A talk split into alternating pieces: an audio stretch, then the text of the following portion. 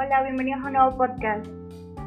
La RAE tiene como misión principal velar por los cambios que experimenta la lengua española en su constante adaptación a las necesidades de sus hablantes. Para la RAE, depauperar significa empobrecer, debilitar o extenuar.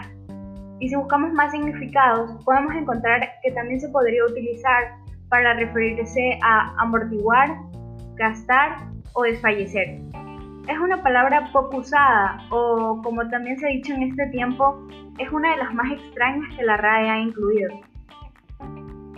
Es complicado adaptarse o incluso acordarse de esta palabra, ya que al tener una conversación normal no se lo utilizaría, porque muy pocas personas la conocen o sería utilizada para algo más formal.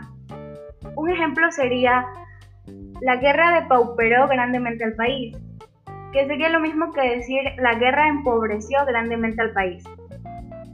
Hasta un nuevo podcast.